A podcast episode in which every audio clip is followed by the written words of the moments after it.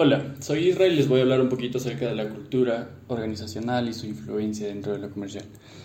Primero que nada, soy psicólogo organizacional, tengo ya algunos años de experiencia y pues creo que al final es importante saber el cómo antes que el qué. Me refiero a que hay que hacer las cosas pensando en un cliente tal cual, pensando en que tu servicio y tu producto va a ser resultado de una apreciación de alguien más. O sea, no me sirve de nada elaborar un servicio o crear un producto o desarrollar un producto si es que mi cliente a la final lo ve como un significado eh, que no se acopla a la necesidad o expectativa que yo tenía originalmente de este producto o servicio. Hablando en sí de un producto, de un servicio, estamos entendiendo que cada uno de estos, estas ideas, creaciones que nosotros tengamos, representan un significado. Cuando tú tienes hambre, tú quieres saciar tu hambre porque quieres sentirte satisfecho y no tener ese dolor de estómago o ese cansancio porque no has comido entonces, el comer algo va a significar que tú sacies una necesidad. Entonces, por ejemplo, yo tengo hambre, digo, chévere, tengo hambre, pero hambre de qué?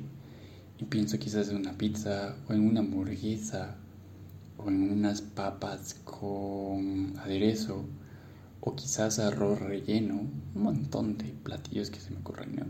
Entonces yo voy seleccionando lo que yo quiero entonces, la pregunta es, quiero algo fino, como comer quizás escargots o comer una pasta muy refinada, muy italiana, o quizás solamente quiero algo que me llene, como una hamburguesa que puedo encontrar en el carrito de la esquina de mi barrio.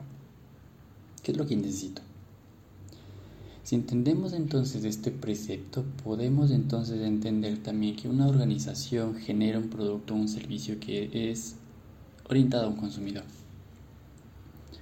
Entender lo que quiere el consumidor básicamente es una estrategia de marketing.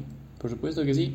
Claro, pues hacer un estudio de marketing, qué es lo que quiere el consumidor. ¿Quiere realidad de calidad o quiere cantidad?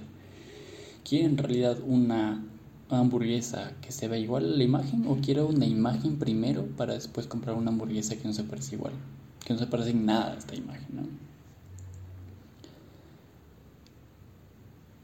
¿Qué tiene que ver la cultura organizacional con todo esto que te digo? La cultura organizacional se basa en símbolos, ideologías, valores, formas de ser, formas de construir una organización, forma de comportarte en una organización. Vamos un poquito a un trasfondo un poco más profundo.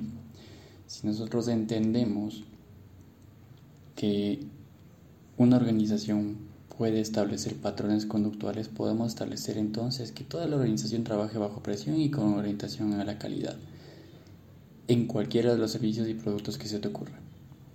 Entonces, estamos generando desde un patrón, patrón conductual